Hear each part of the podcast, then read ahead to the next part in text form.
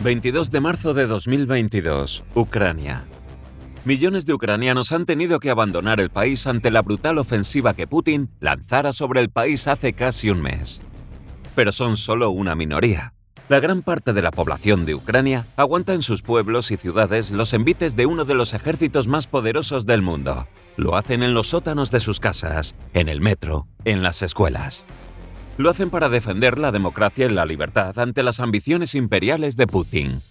Hace dos semanas surgió en las redes sociales una iniciativa sin precedentes para ayudarlos. Miles de personas de todo el mundo empezaron a alquilar casas y departamentos a través de Airbnb en lugares como Kiev, Odessa o Kharkov. Por supuesto que no tienen intención de usar esos alojamientos. Es una manera espontánea descentralizada de persona a persona de ayudar a los ucranianos en su lucha contra una invasión que retrocede los relojes 50 años en el tiempo. 61.000 reservas en una sola noche y dinero instantáneo en el bolsillo de los ucranianos. La tecnología, las redes sociales y la solidaridad como arma para luchar contra la barbarie.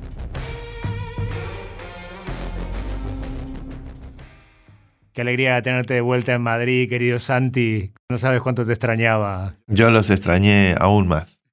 Las noticias que nos llegan del mundo, como todos sabéis, no son positivas. La guerra sigue, sigue muriendo gente. Este delirante de Putin no afloja el acelerador, al contrario, lo aprieta. Pero bueno, ahí ha salido Elon Musk, que el año pasado todos lo odiábamos tanto por el FAT, y ha salido a, plantarle cara, a retarlo a una lucha cuerpo a cuerpo. Sería muy interesante que de repente los destinos de la humanidad se definan en una lucha cuerpo a cuerpo. Pasa que Putin es judoka cinturón negro, tengo entendido. Putin es un fantasma, vamos. A mí, siempre dime de qué fardas y te diré de que va mucho de macho ahí, macho ruso, macho ibérico y sacando pecho, pero yo creo que es lo más le gana. Estamos hablando de un duelo de entre los dos hombres más ricos del mundo, ¿no? Porque Putin en realidad lo es, o ahora ya Los dos más ricos, ¿no? Eh, declarado por el sistema impositivo de Occidente y el sancionado por Occidente. sí, porque Putin había hecho la jugada de guardar 6 mil millones para la guerra y ya se lo han embargado todo, lo cual muestra un poco la torpeza del personaje. Pero yo creo que gana Elon Musk. Y como decía el, el tweet, que fue muy gracioso, bueno, el premio es Ucrania, es una frivolidad, pero tiene un sentido porque Elon Musk es el que está permitiendo las comunicaciones gracias a Starlink en Ucrania. Y pasó una cosa muy graciosa. A la media hora del Twitch había un token llamado Elona. y, ese Elona, bueno, esta historia es más larga, pero ese Elona empezó a subir como loco. Lo de Elona viene porque el líder checheno Ramzan Kadyrov que en realidad es, es, el líder checheno porque mataron a su padre en Chechenia y él se puso al frente y es un sanguinario y es un despiadado titre de Putin en Chechenia, le también mandó un mensaje metiéndose en la pelea, ya era una cosa de tres bandas, ¿no? El líder checheno, y entonces lo llamó Elona y, él mismo se ha puesto Elona, ¿no? Fíjate el nivel de conciencia de creer que ese insulto de te llamo por tu nombre pero en femenino me va a ofender, ¿no? También como una cosa casi una conciencia infantil de este tipo de, de jeques, ¿no? De este tipo de jerarcas prorrusos.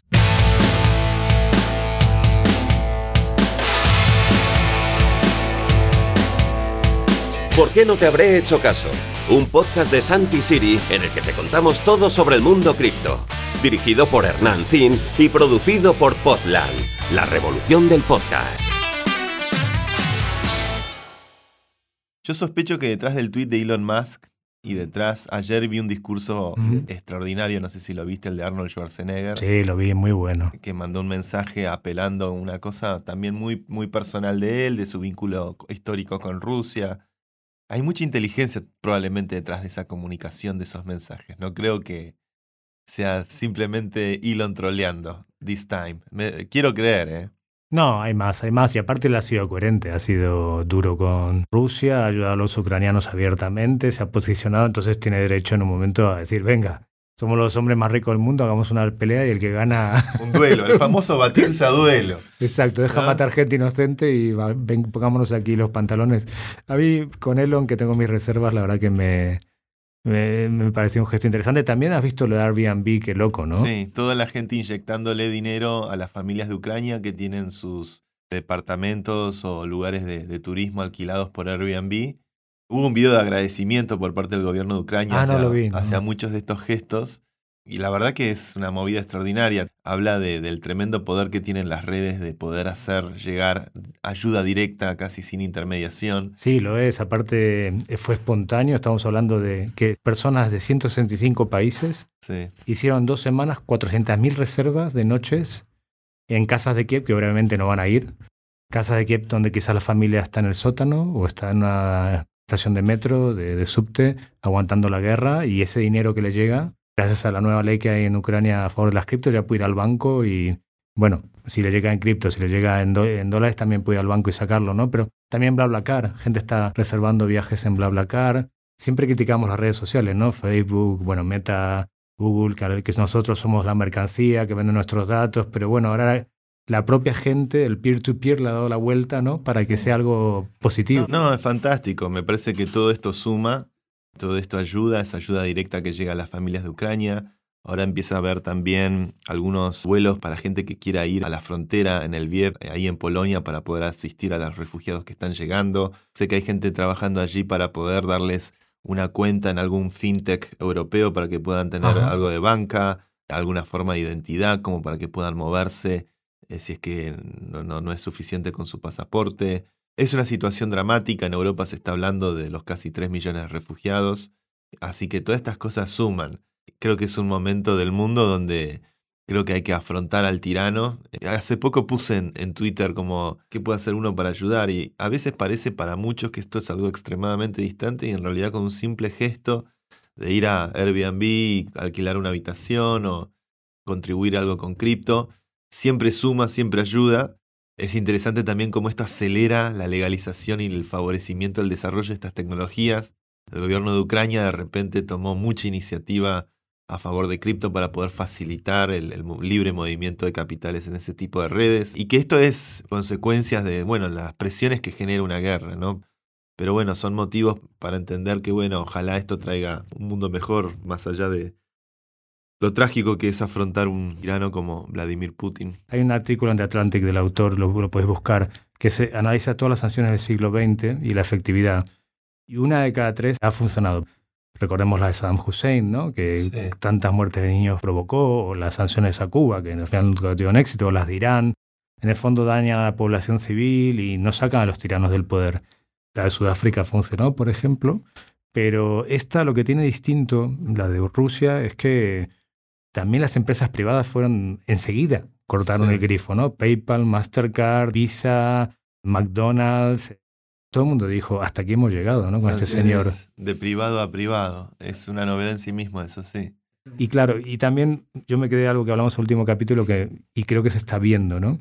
Que tú dijiste muy inteligentemente que las guerras son propulsores de la tecnología. Los grandes avances tecnológicos de la humanidad se consiguen en las guerras, lamentablemente. ¿no? Lamentablemente. Yo recomiendo un libro que leí hace tiempo, se llama Germs and Steel. En español es Armas. Guns, Germs and Steel. Guns, Germs and Steel, exactamente. siempre, siempre sabes todo mejor que yo, cabrón. Armas, eh, gérmenes y acero de Jared Diamond, que ahí explica exactamente que los grandes saltos evolutivos de la humanidad han venido, lamentablemente, como consecuencia de la guerra. ¿no? hay una, la famosa tesis de El soberano individual, de Sovereign Individual, un libro de fines de los 90 similar a la época de Guns, Germs and Steel, trata de encontrar una dinámica a la historia, un mecanismo a la historia, en el mismo sentido que Marx intentó explicar a la historia con su concepto de lucha de clases o dialéctica materialista. Este libro de Sovereign Individual, no viniendo de una tradición marxista, porque es de autores más bien liberales, argumenta que el mecanismo al cual la historia siempre recurre para generar grandes transformaciones es el retorno a la violencia. Y el retorno a la violencia siempre se produce por un desbalance tecnológico que de repente le da una ventaja estratégica a un pueblo por sobre los demás. De repente, cuando se descubre la pólvora, aquellos que tienen esa tecnología generan un retorno a la violencia porque se genera este desbalance de avance tecnológico respecto a, las demás potencias. Y creo que si analizamos también lo que ha ocurrido con la Primera Guerra Mundial y la Segunda Guerra Mundial, estas guerras ocurren en momentos de inmenso auge tecnológico. Este, hoy por ahí olvidamos que en su momento el automóvil, en su momento la televisión, la radio, Eran grandes tecnologías, grandes innovaciones, que ya hoy la gran mayoría del planeta nació bajo un mundo donde estas cosas ya existían y estaban dadas, y asociamos a la tecnología con otras cosas. Pero actualmente, bueno, indudablemente las telecomunicaciones, Internet, cripto, son el avance tecnológico del siglo XXI y hay que entender, por ejemplo, que cuando hablamos de cripto es algo que está específicamente listado en la, lo que se considera la lista de armas y municiones del ejército americano, que tiene la categoría 13, que es la categoría misceláneo, que bueno, misceláneo, todo es misceláneo en el fondo, aparece en todos los dispositivos de criptografía, los dispositivos de encriptación, son considerados armas de guerra porque es código que permite proteger información extremadamente sensible y eso en el campo de batalla puede ser determinante a la hora de llevar a, la victoria.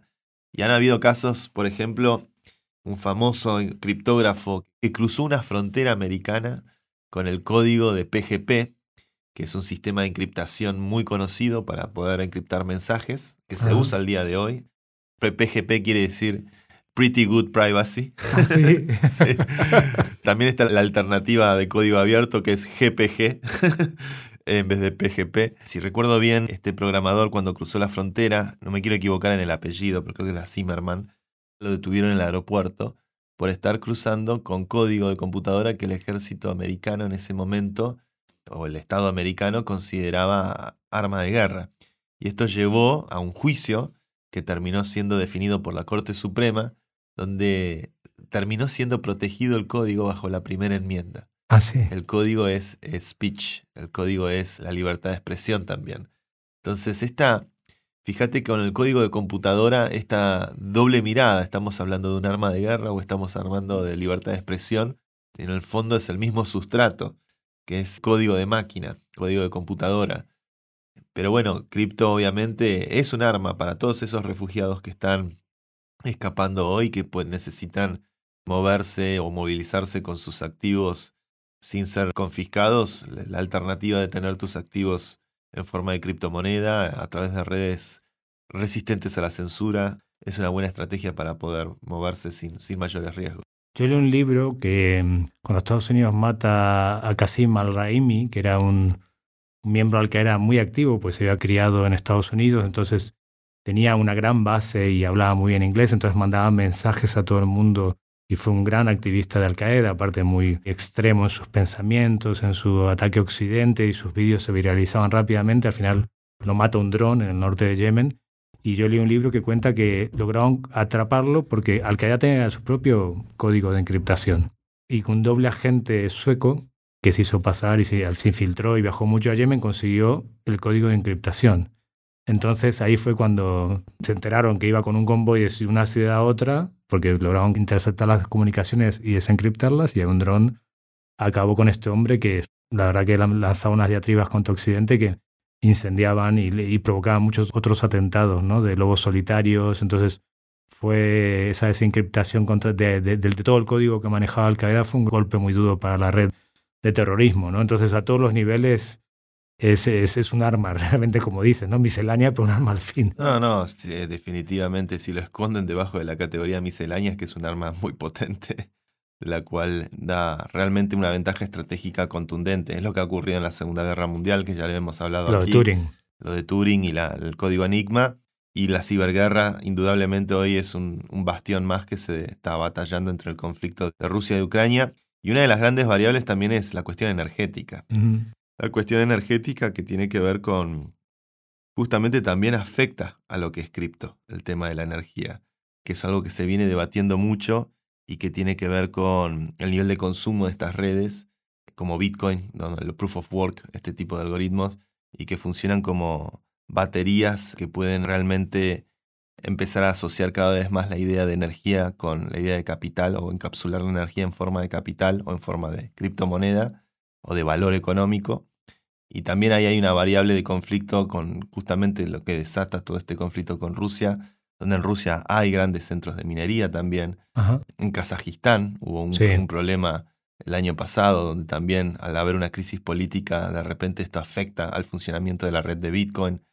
Todo esto también juega en el, desempeño de la grilla eléctrica y la administración de estos recursos empiezan a ser cada vez más estratégicos para las naciones y los países. Sí, Kazajistán que tiene su pequeño Putin y que ahora finalmente, mira, los ingleses tienen una doble moral muy, los británicos, muy acentuada, ¿no? Por un lado se dicen grandes defensores de las libertades, pero por otro lado tienen Londongrado, donde la segunda casa más cara después de Buckingham Palace es un oligarca, un oligarca ruso, pero también hay oligarcas de Kazajistán, hay oligarcas de, de todos los países que, que quiebran, los derechos humanos, eh, Arabia Saudí. De hecho, hubo una, una, cosa muy curiosa, ¿no? Que el fin de semana pasado en la Premier League jugaron eh, el Chelsea, que era propiedad de Abramovich, un oligarca ruso, y después estaba el Newcastle, que era propiedad de un fondo de inversión saudí. Unos bombardean Ucrania y otros bombardean Yemen, ¿no? Así que está tan interconectado todo, pero bueno, parece que Gran Bretaña está tomando también pasos decididos para aportarle el flujo de ingresos a estos oligarcas. Hablando del peer-to-peer y de lo que está haciendo la gente, hay un chaval de 19 años en Instagram que ha creado todo un sistema para seguir los aviones de los oligarcas rusos. Entonces, en cualquier momento, sabes, yo, estoy, el avión de Abramovich ahora está volviendo a Londres. Estuvo en Rusia y ahora está, entonces lo sigo en Twitter y es una revolución, porque un chaval de 19 años ha creado un sistema... El poder de los datos, además. De los datos, ¿no? Es eh, mirar el avión moverse y sacar tus propias conclusiones, ¿no? Cada uno podrá editorializar que en su cabeza qué es lo que significa ese vuelo. Y ahora, yo creo que quería hablar contigo desde hace mucho tiempo, porque es un tema controvertido en cripto y justamente tú un poco lo anticipaste ahora, que ahora que la energía se ha disparado y que encender una bombilla en tu casa, una lamparita, es como es un dineral, al menos aquí en España, ¿no? Siempre cripto ha tenido, y he leído tweets tuyos, esta crítica, creo que, que, es correcta, ¿no? De, de, la cantidad de energía que usa sobre todo Bitcoin, ¿no? ¿Cómo lo explicas y cómo ha mejorado? ¿Y cómo lo ves tú todo este tema de la energía y si la guerra va a afectar o no a... Demos un paso más atrás. Venga. Hablemos del petrodólar. Porque ese es el nombre completo del dólar. El petrodólar. A, ver, a ver, ¿qué, ¿qué, pasó? Que el dólar estaba respaldado en plata y oro, ¿no? El famoso patrón oro. Hasta el 71 que Nixon lo corta. ¿Qué pasó en 1971 con Richard Nixon, Henry Kissinger y compañía? Gente linda. ¿Qué pasó? Gente hermosa. Em, Aparte que bombardearon de Indonesia, Vietnam, Camboya, aparte de todo eso, ¿qué más pasó? Contame. Acá es donde vamos a ver la relevancia de esta conexión entre dinero y energía, de la cual cripto no es ajeno, pero que tampoco es ajeno el dólar. Costo de manutención del petrodólar también requirió de muchas guerras. Estados Unidos históricamente, o el sistema monetario detrás del dólar estadounidense, siempre tuvo la garantía de que es un billete detrás de cada nota, de cada billete, hay un respaldo en, silver, en plata o, en oro. Históricamente la plata era plata. De hecho, si uno agarra un billete americano, un amigo hace poco me regaló un billete de 1957 que decía Silver Backed o ¿Ah, sí, sí. Que eso hoy dice In God We Trust. Cambiaron el slogan. Antes se decía Silver Note, Silver Back Note. Ahora. Pueden también decir adiós Bretton Woods.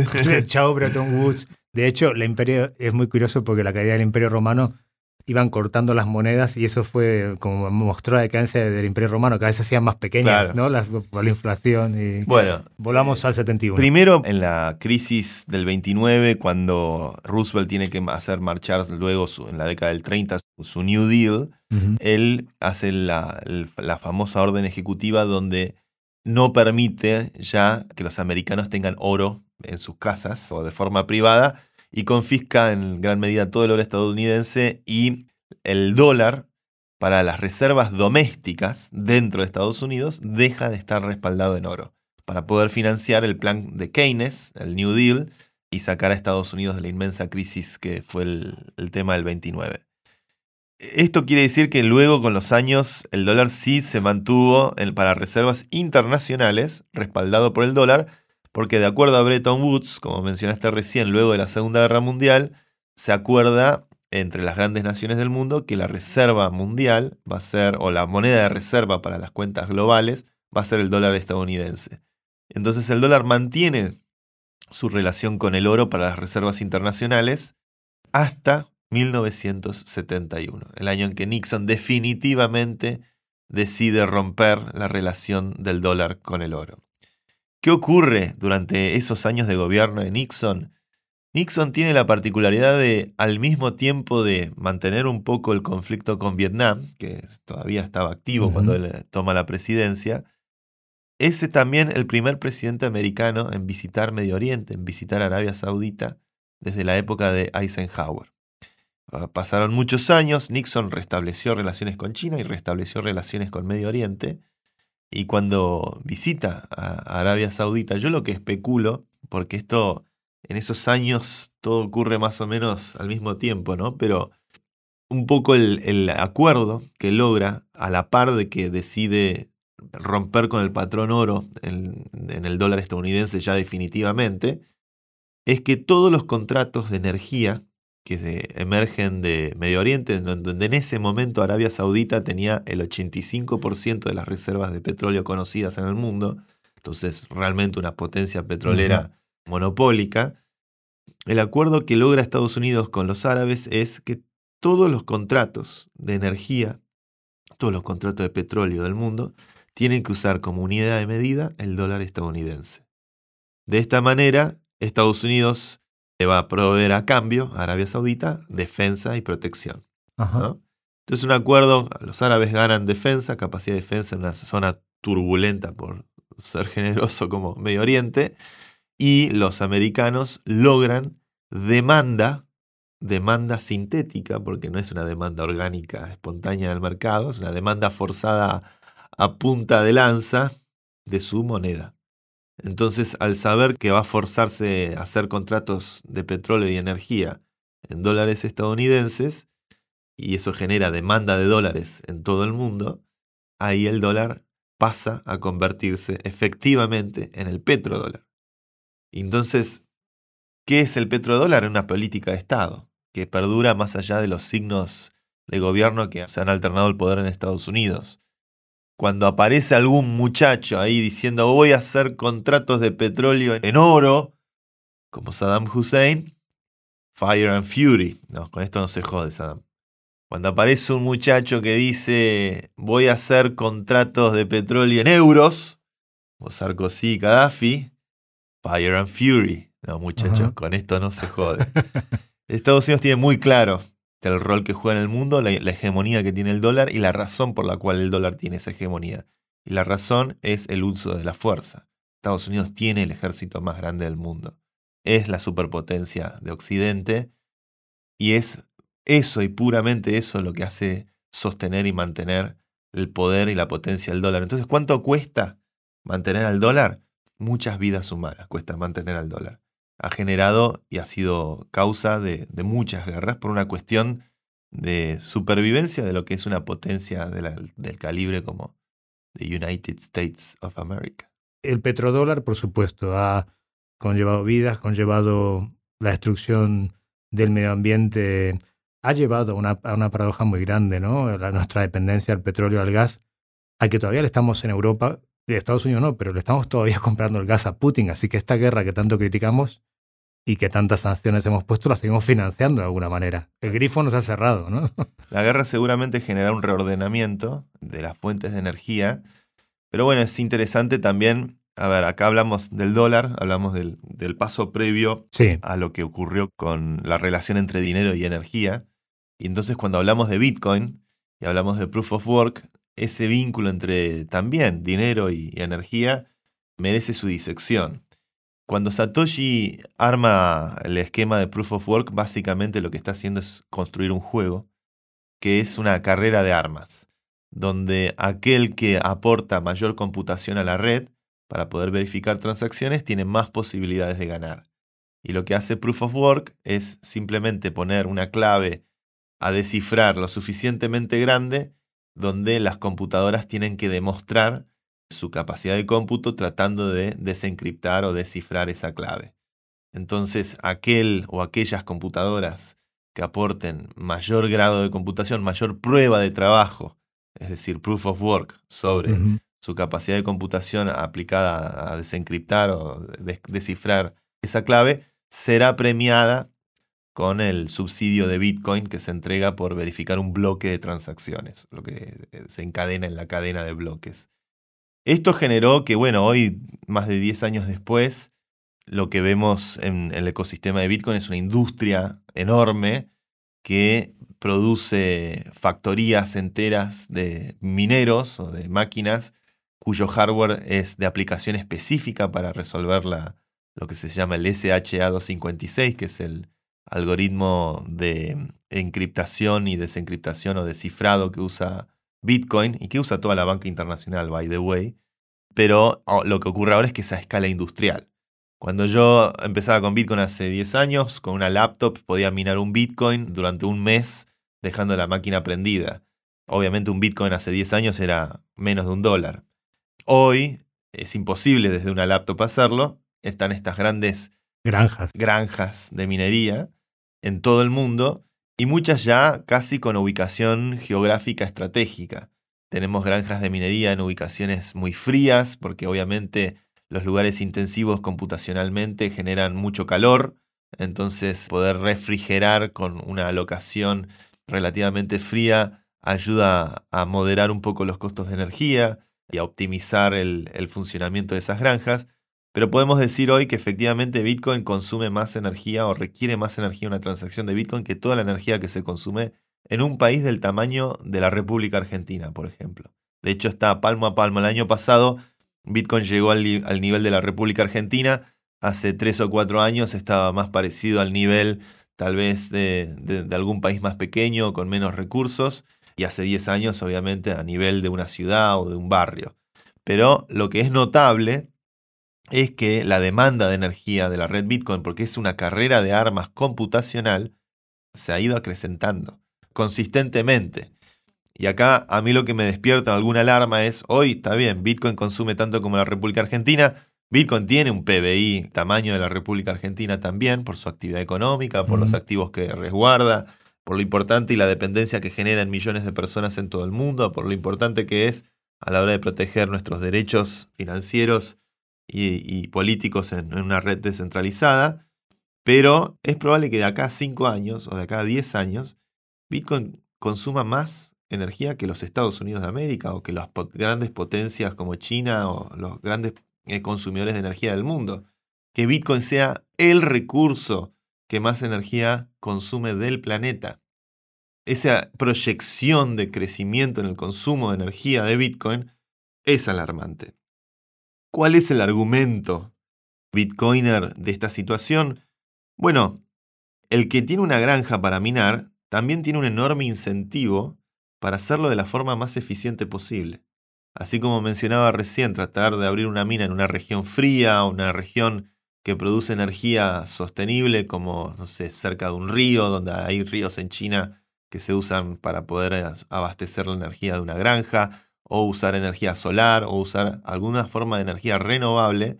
Las estadísticas más optimistas estiman que el 55% de las granjas de minería tienen como fuente energías renovables, eso es una buena señal.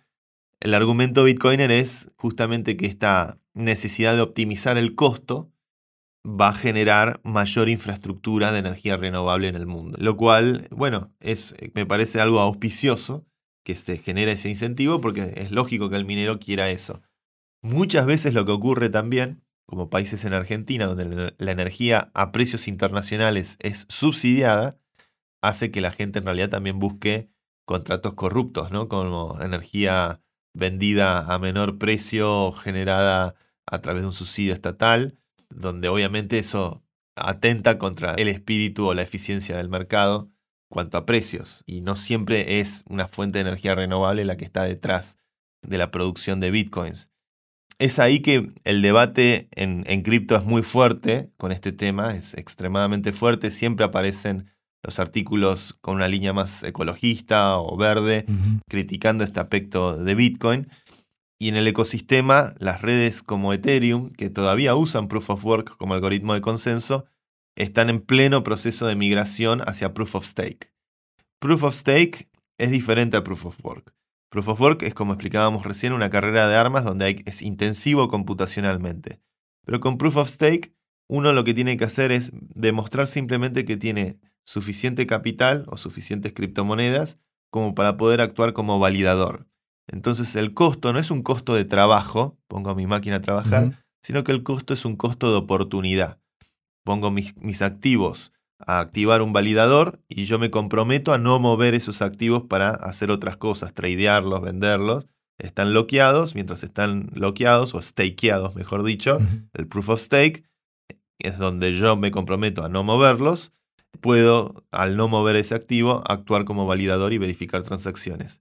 El proof of stake prácticamente reduce las emisiones generadas por proof of work en un 99,95%. Qué bueno. O sea, el único costo informático de energía que hay es la computadora prendida y la conexión a Internet. No hay mineros, granjas, hardware específico, los famosos ASICs, que son Application Specific Integrated Circuit. Con los ASICs pasa otra cosa también. Los ASICs son estas placas hechas para minar específicamente el proof of work de Bitcoin, pero el mayor fabricante de ASICs es un monopolio hoy en día. Es un monopolio chino. Sí, eso lo sabía. que se llama Bitmain. Entonces, Bitmain, de hecho, es uno de los mineros más grandes de Bitcoin del mundo. ellos declaran tener el 20% del, del, tráfico de minería. Pero claro, Bitmain primero mina con sus propias placas de, de vanguardia y luego cuando se cansaron de minar o inventaron una placa mejor, recién ahí la placa que usaron para minar la venden al mercado. Entonces casi todo lo que hay en el mercado es secondary technology respecto a lo que Bitmain usa internamente. Así que nada, les mando un saludo a los de Bitmain porque cuando visité China me dieron follow en Twitter y nunca entendí por qué. porque, porque eres una institución en el mundo hispanohablante con respecto a Bitcoin, ¿cómo no te van a seguir? ¿Cuál es la crítica acá? A ver, ¿cuál es, cuál es el, kit de la cuestión? Porque Ethereum está haciendo la migración a Ethereum 2.0 o 2, que es eh, de Proof of Work, de prueba de trabajo, a Proof of Stake, de prueba de, de, que está ahí, ¿no? Que, que tú validas con tus monedas que te dan un rendimiento X y ahí validas toda la cadena de bloques una parte el merge. Ahora ya no le dicen más Ethereum 2.0, es the merge. Sí, lo estuve leyendo, no entendía. ¿Qué quiere decir exactamente? No, es la misma red. O sea, en realidad no es una... Estamos acostumbrados a los upgrades de software, donde te bajaste la aplicación 2.0 y todo cambió. Pero en realidad toda esa nomenclatura más ligada a las aplicaciones tradicionales, en el caso de una red como un blockchain, no es que estás cambiando el sistema operativo, estás cambiando un sistema de consenso y un sistema de ejecución de, programas por separado. Entonces se armó un roadmap para ese upgrade donde el merge ya es permitir el, proof of stake operando para la lectura y la escritura de la cadena, donde se dan sucesivas etapas de actualización y todas se llaman the merge, the purge, the, splurge. busquen ah, los artículos de Vitalik sobre esto donde hay una especificación donde qué ocurre en cada etapa sucesiva y es una actualización progresiva de la misma red. No es que es una red nueva, Ethereum 2.0 y tenemos que... Se está tratando de hacer una actualización progresiva que mantenga... Es extremadamente delicado actualizar algo como Ethereum porque es actualizar algo que está moviendo miles y miles de millones de dólares todos los días. Es una red extremadamente costosa, casi medio trillón de capitalización, más los trillones de capitalización de todos los proyectos que están dentro del sistema. Entonces, es migrar algo o actualizar algo extremadamente delicado. Pero ya hay capas unos Layer 1 como Ethereum que ya funcionan con prueba de consenso, ¿no? Tenemos Solana, Phantom, todas estas funcionan con prueba de consenso. Sí, todos los blockchains que se han lanzado desde 2015 en adelante, casi sin excepción, son proof of stake. Puede haber alguno que otro que intenta hacer proof of work, pero ya está medio el consenso establecido de que Bitcoin Cash fracasó, Bitcoin SB o Satoshi's Vision, el scam que quería hacer Craig Wright, uno que se hacía pasar por Satoshi Nakamoto, fracasó rotundamente y solamente quedó Bitcoin como el, el proof of work to rule them all. Mientras que creo que hay una carrera por el proof of stake donde Ethereum se comprometió a hacer esta transición y todos los otros que aparecieron aparecieron especulando con la caída de Ethereum o que Ethereum no logre efectivamente la transición y tal vez ahí poder competir por ese lugar. Me parece que en algún punto muchos inversores también miran estos proyectos como un potencial hedge ante los riesgos inherentes que hay en el funcionamiento de Ethereum. Pero en líneas generales, Proof of Stake era un terreno mucho más, un blue ocean mucho más grande a ganar que Proof of Work, donde ya Bitcoin está muy fuerte parado hace muchos años. ¿Por qué los Bitcoiners defienden Proof of Work? Porque argumentan que esa es una suerte de barrera termodinámica por el costo de energía que tiene que ayuda a garantizar la neutralidad de la red. Es decir, si vos querés cambiar la historia en Bitcoin o poder interceder o censurar transacciones, para poder llegar a hacer eso tenés que estar dispuesto a quemar una cantidad de energía tan grande, tan costosa, tan difícil, que sería prácticamente imposible hoy para un Estado o para una corporación llegar a ese nivel por sí solo. Y esa barrera de energía garantiza la neutralidad del funcionamiento de quién tiene derecho a verificar las transacciones en Bitcoin. Entonces es un argumento de resistencia a la censura.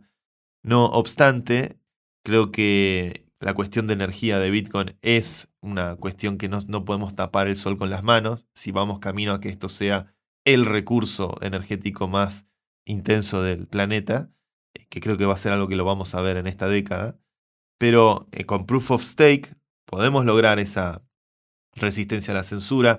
En el caso de, Ethereum, lo que estamos viendo hoy es que tenemos más de 300 eh, millones de dólares worth of Ether o de, Ether funcionando en el, en el sistema de staking, donde acumular ese capital aisladamente por sí solo sería muy difícil para cualquier competidor poder llegar a esos niveles. Y al mismo tiempo los incentivos del proof of stake donde hoy con Ethereum prácticamente en cada transacción la mitad del Ether se está quemando. Luego gran parte del capital, creo que no recuerdo ahora exactamente la estadística, pero un porcentaje no menor del capital hoy debe estar en el orden entre el 5 y el 10% del Ether circulante está stakeado para poder actuar ya como validador de la red. Entonces, entre la cantidad de Ether que está stakeado más la cantidad de Ether que se está quemando, hay una expectativa de generar un shock de supply, de oferta, donde se va a reducir la oferta prácticamente de la emisión nueva de Ether que se genera día a día para premiar a los mineros, prácticamente el 90% de esa emisión nueva que se genera diaria va a desaparecer. Entonces es un shock de oferta en un mercado que tiene una demanda consistente y de ahí que la hipótesis de que la narrativa de Ethereum hacia el merge es una, una narrativa potente porque esta migración debería generar un efecto en la oferta y demanda del token que podría afectar favorablemente al precio. Ahora, ¿qué pasa con, con Proof of Stake? El argumento al cual los bitcoiners critican es que de repente las ballenas, los grandes holders de Ether, tengan más capacidad de activar validadores que los pequeños usuarios o los usuarios, los los pececitos. ¿Las ballenas quiénes son? Los exchanges, Coinbase, Binance o los grandes holders de Ether pueden tranquilamente con ese capital, porque si el Ether está en Binance o en Ether, o en Coinbase o en Kraken, el Ether es de ellos, no de uno. Sepamos esto. Not your keys. Not your coins. ¿Y por qué hay miedo a eso? Porque pueden manipular el precio, bueno, ya lo hacen todo, pueden todos tener, los días. Pueden tener una mayoría del control de los nodos. Y que el que tenga la mayoría del control de los nodos puede potencialmente actuar en, el, en censurar transacciones o tener un control sobre la red. Creo que si bien eh, ese es el miedo cual se le critica al proof of stake, creo que en líneas generales activar un nodo, activar un nodo para hacer proof of stake es realmente accesible. Ethereum se puede correr en cualquier computadora, se puede correr de forma casera. Si uno tiene una conexión a internet más o menos lógica, va a poder estar actuando como validador desde un nodo de su casa. Uno de los problemas que tuvo Proof of Work este año es que si bien en la teoría es una barrera termodinámica, al mismo tiempo ese consumo de energía delata dónde están los mineros. Claro, sabes dónde están las... El gobierno de Venezuela hace varios años prácticamente expropió todas las minas de Venezuela mirando la grilla eléctrica, mirando el consumo de energía en la grilla eléctrica y con eso nada más pudo activar y detectar dónde están cada uno de los mineros y lo mismo ocurrió en China el año pasado. El gobierno chino de repente fue contra la minería y simplemente mirando el consumo en la grilla eléctrica pudieron ir tras los mineros que tuvieron que fugar sus máquinas y sus dispositivos a otras jurisdicciones. Entonces la resistencia a la censura, al menos desde el aspecto de la minería, es un poco crítica cuando Proof of Work delata tanto con el consumo de energía. Y con Ethereum, al poder oficiar de validador sin consumir cantidades enormes de energía, simplemente con una máquina casera conectada a Internet todo el tiempo, creo que ahí eso sí es mucho más resistente a la censura porque no te va a delatar en la grilla eléctrica. Pero, una vez que lleguemos a la prueba de consenso, que Ethereum haga este merge, ¿ya no va a hacer falta la minería o sí? No, la prueba, el merge es el proof of stake, no usa minería. Claro. No requiere la intensidad de, o hardware específico como requiere el proof of work. Proof of Stake opera con máquinas de propósito general, es decir, con computadoras comunes y corrientes Y el roadmap, un poco lo que anhela Vitalik por todo lo que él ha declarado y demás, es que el nirvana de esto es que el día de mañana hasta puedas actuar como validador de transacciones con un teléfono. Los teléfonos cada vez vienen mejor de batería y duran más, pero tranquilamente podrían el día de mañana descentralizar aún más la red. Porque mientras más máquinas puedan correr nodos, más posibilidades de centralización y de resistencia a la censura va a haber. Y yo creo que Ethereum, al ir hacia Proof of Stake, acierta en el hecho de que cualquier persona con una máquina común y corriente pueda validar transacciones en su casa y que no se requiera hardware especial que opera para los intereses de una empresa china o que no requiera de enorme consumo de energía que atenta frente a la necesidad de energía que hay hoy en todo el mundo. Esto no es un consejo financiero. ¿Cómo vemos el consejo no financiero de la semana? Yo estoy viendo, claro, yo soy nuevo en cripto, llevo un año solamente. Qué pena, qué pena que llegue solo un año, si no mi vida sería muy distinta, porque no te habré hecho caso Santi Siri y tantos amigos. Todavía es temprano. Todavía es temprano. Sí, nada, es temprano, es verdad, porque esto va mucho más allá de las finanzas, pero estoy viendo, claro, empiezo a entender un poco el ecosistema, como que en octubre se puso muy de moda Solana, Después se puso muy de moda AVAX. Pues, bueno, se, suponía que Polkadot iba a tener con... Bull Market. Eh, hay modas. Hay Bull Market son, las modas son pasajeras. Y ahora estamos con Luna, ¿no? Ahora todo es Luna, Luna la peta. Se espera que en abril y mayo sean meses muy buenos para el mercado, pero bueno, yo esperaba que en diciembre fuera muy bueno y me arruiné, vamos. Aunque tengo ahí todavía unos Ethereum guardados que espero que tengan este supply shock del que tú hablabas. ¿Cómo ves ahora el mercado? ¿Cómo lo ves en términos que, porque ahora es como Luna, ¿no? Todo el mundo está hablando de UST como una solución, porque no es Tether, no es DAI, no es... Y, ha subido mucho en los puestos, está viendo en CoinMarketCap. Mira, yo estoy tratando de hacer algo por mi salud mental, que es dejar de mirar el precio. Yo sé que tengo una posición long, a mí, always long, a mí me gusta hacer, no me gusta tradear, no, no soy bueno en eso.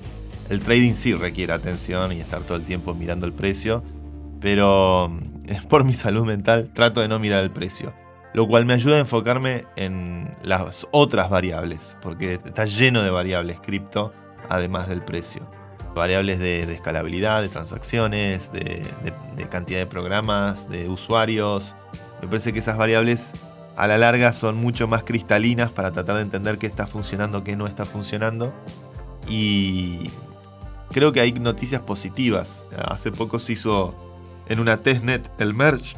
Se ensayó un merge en el estado de testnet, que son redes que están hechas para testear el funcionamiento de una cadena, que no son redes que están operando con los activos reales o con los activos que se transaccionan en el mercado. Y uno, hubo un merge favorable que salió todo en orden, que, que da buenas señales camino hacia la transición a Proof of Stake. Y eso impactó muy rápidamente, favorablemente al precio de Ether. Así que el merch ha ido bien. Eh, se podría, hay esperanzas de que. Ahí, está avanzando bien. Lo interesante de Ethereum es que tiene varios equipos. Ethereum, hay algo que se lo escuché a, a Vitalik decir alguna vez, que es uno puede entender cuánta vocación de descentralización hay en una comunidad mirando a cuántos equipos hay desarrollando clientes o aplicaciones para esa tecnología, para esa cadena. Bitcoin promueve mucho el hecho de que tiene que haber un solo cliente, o sea, es decir, una sola, un solo software corriendo no desde Bitcoin y que hacer otro sería extremadamente riesgoso porque es un riesgo de seguridad. Ethereum tiene al menos 7 clientes en desarrollo para lo que es la transición a Proof of Stake. Y la hipótesis de por qué tantos es porque hay que dar redundancia.